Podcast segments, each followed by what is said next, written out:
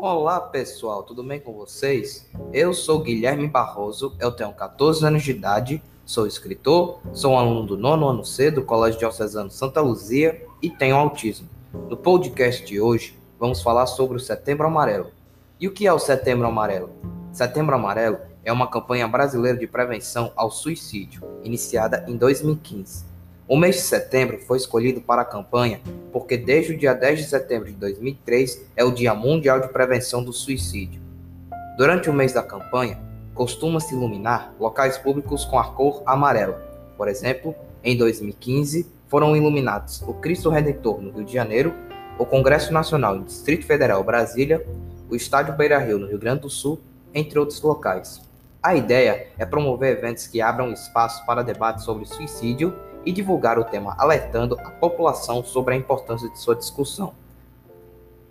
Origem: O Setembro Amarelo é uma iniciativa do Centro de Valorização da Vida, do Conselho Federal de Medicina e da Associação Brasileira de Psiquiatria.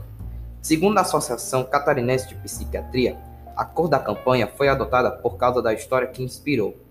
Em 1994, um jovem americano de apenas 17 anos, chamado Mike M., tirou a própria vida em seu Mustang em 1968 amarelo. Seus amigos e familiares distribuíram no funeral cartões com fitas amarelas e mensagens de apoio para as pessoas que estivessem enfrentando o mesmo desespero de Mike, e a mensagem foi se espelhando o mundo afora.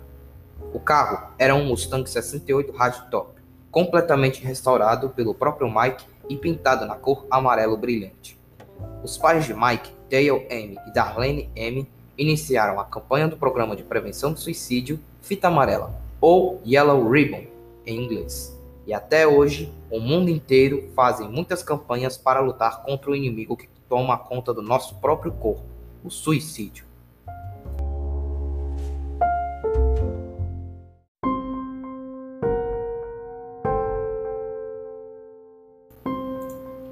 Porém, infelizmente no Brasil, o suicídio é considerado um problema de saúde pública e sua ocorrência tem aumentado muito entre jovens. De acordo com os números oficiais, 32 brasileiros tiram a própria vida por dia em média, causando mais mortes que a AIDS e a maioria dos tipos de câncer. De acordo com o um relatório da Organização Mundial da Saúde de 2014, o Brasil está em oitavo dentre os países com maior número de suicídios, atrás da Índia, China, Estados Unidos, Rússia, Japão, Coreia do Sul e Paquistão. O Rio Grande do Sul tem a maior taxa com 10,2 suicídios por 100 mil habitantes.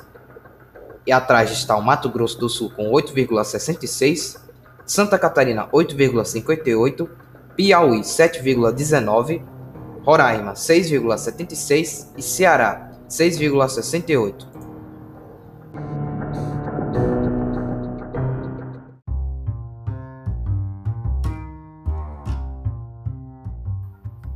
Alguns mitos sobre o suicídio. Segundo o psicólogo paulista Yuri Bussin, as pessoas que ameaçam se matar estão apenas querendo chamar a atenção. Falso. Pois a pessoa pode sim estar passando por um período difícil de sua vida e está solicitando ajuda. Toda e qualquer ameaça de suicídio deve ser levada a sério. O suicídio acontece sem aviso. Falso. Apesar de muitos pensarem ser um ato impulsivo, isso nem sempre é verdade. Muitas pessoas pensam em suicídio constantemente. Além disso, muitos suicidas comunicam seu sofrimento diariamente a outras pessoas. O suicídio só acontece com os outros. Falso. O suicídio pode ocorrer com qualquer pessoa que esteja em um alto grau de sofrimento. Uma pessoa que tentou cometer suicídio uma vez não voltará a tentar. Falso também. Na verdade, as, as, tentativas de suicídio são um indicador de que o suicídio pode realmente ocorrer.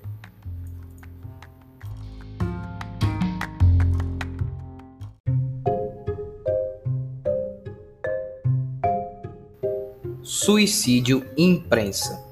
Muitos acreditam que abordar suicídio na imprensa pode, de alguma forma, aumentar a, a incidência de casos no local Todavia, é preciso falar corretamente sobre o assunto, de modo a evitar que informações inadequadas cheguem à população e aumentem o estigma relacionado aos transtornos mentais.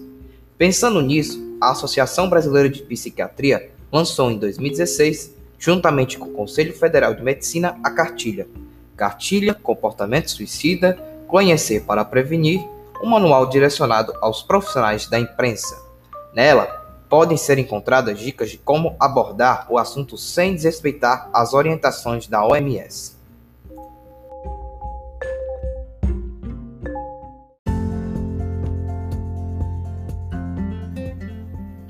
Agora eu vou explicar para vocês a minha opinião sobre o Setembro Amarelo.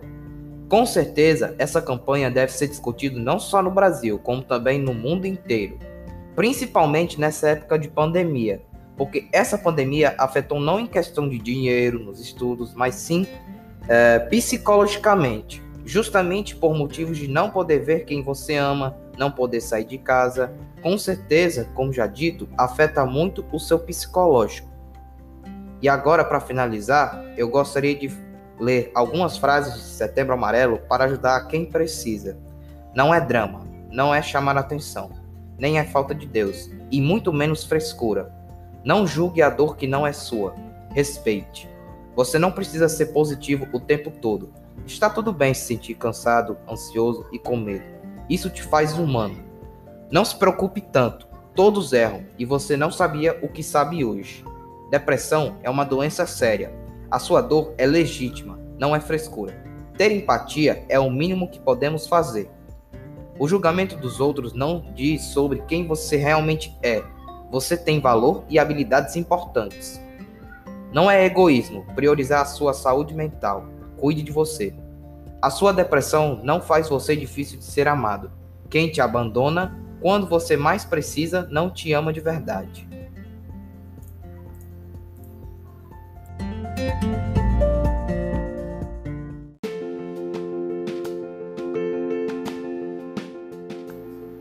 E é isso, pessoal. Vou ficando por aqui. Espero que você tenha gostado. Se gostou, deixe seu coraçãozinho. Fique com o nosso abraço. E é isso. Um beijo a todos e tchau, tchau.